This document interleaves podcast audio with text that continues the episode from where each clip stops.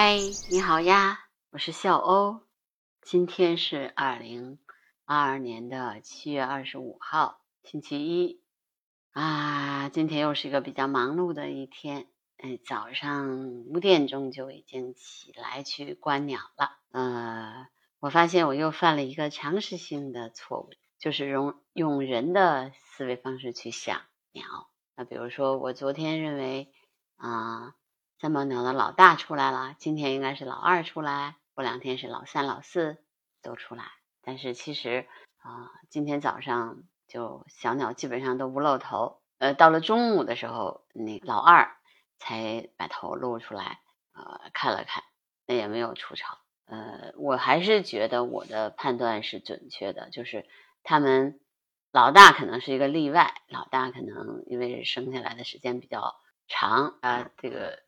应该是第一个蛋嘛，所以它是二十四号出来的。那么其他的鸟呢？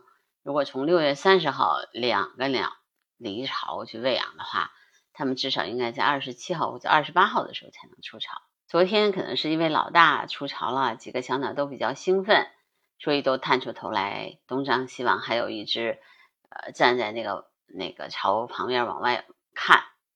但是其实它们还都没有具备飞翔能力。尤其是另有两只比较小的，还长着黄嘴鸭，那个两个小的至少还得在这个周末的时候才能有有可能飞走。那么老二的话，觉得也得再过两天吧，才能真正的有有能力啊，因为他们一下子飞下来以后，就不会再回到巢里去了。呃，爸爸妈妈就必须得有一个去经常去喂它。得喂一个星期左右才能够让它飞呢，就是让它飞走。所以现在就是今天还有一个比较奇怪的现象，就是那只三宝鸟，那只雌的三宝鸟，不知道把那个小鸟带到了哪里。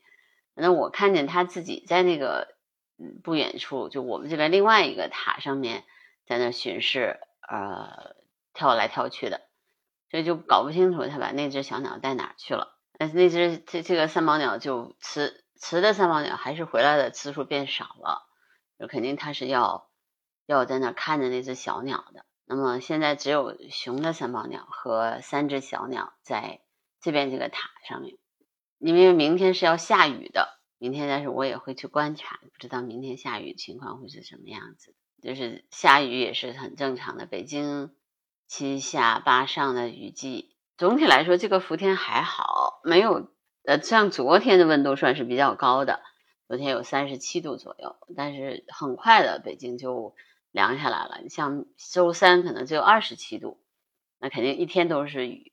明天的温度也不高，那也希望呢这几天这个小鸟出来的时候别太湿，也但是没准这小鸟也喜欢这样的环境，嗯，不知道，再再看看吧，这至少还得观察一个星期左右。那就到月底的时候，我觉得基本上我的观察应该应该算是告一个段落吧。等等看吧，会是什么情况？嗯，今天呢，因为呃在那边也是在观察嘛，也发现有两只小的喜鹊飞到了塔上面。那小的喜鹊就是一看就是小喜鹊，还没有尾巴呢，样子很可爱。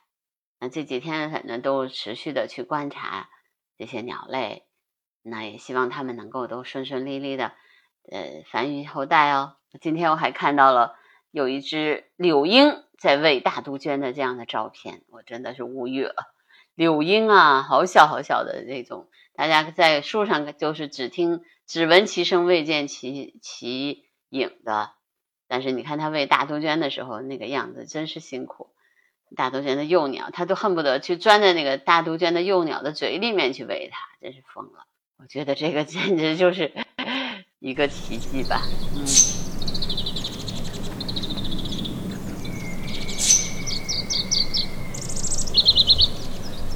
今天个观鸟小百科就想讲一讲那个鸟的翅膀。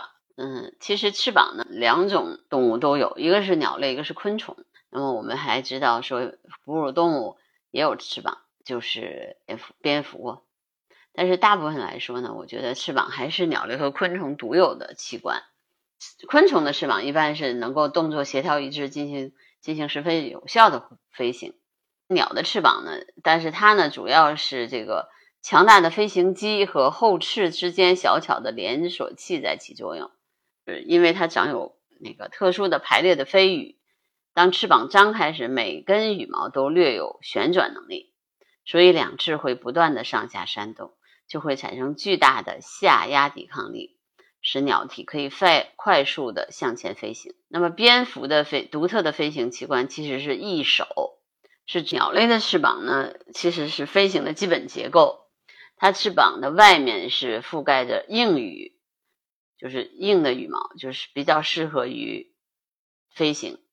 那翅膀的形状呢，由羽毛决定，让鸟类能够飞行。随着羽毛的上下拍动，它的翅膀下面的空气就会形成一种推动力，称为阻力，并且由于飞行羽羽毛的羽片的大小不同，羽片两边的阻力也各不相同。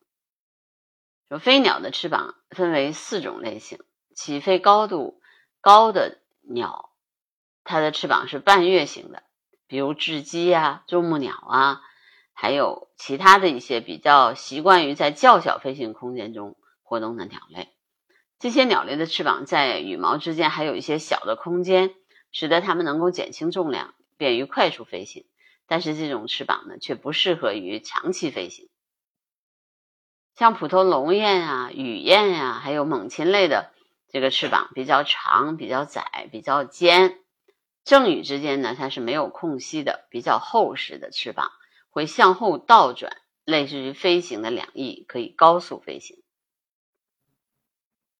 呃，其他的两种翅膀是滑翔翅和升腾翅，那么外形类似，但是功能不同。滑翔翅以海鸟为代表，比如说海鸥，翅膀比都比较长、比较窄、比较平，羽毛之间没有空隙。在滑翔飞行时，鸟不用扇动翅膀，而是随着气流滑翔，这样可以使翅膀得到休息。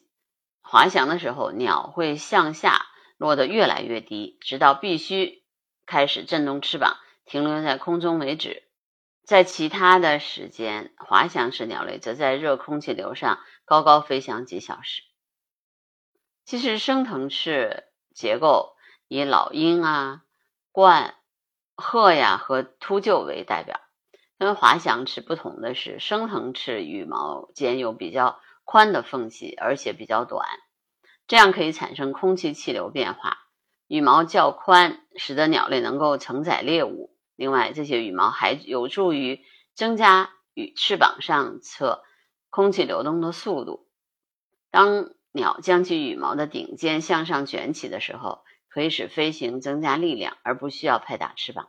这样，鸟类就可以借利用其周围的气流来升腾，而毫不费力。升腾鸟类还有比较宽阔的飞行羽毛，这样可以大大增加翅膀的面积，可以在热气流当中更轻松的翱翔。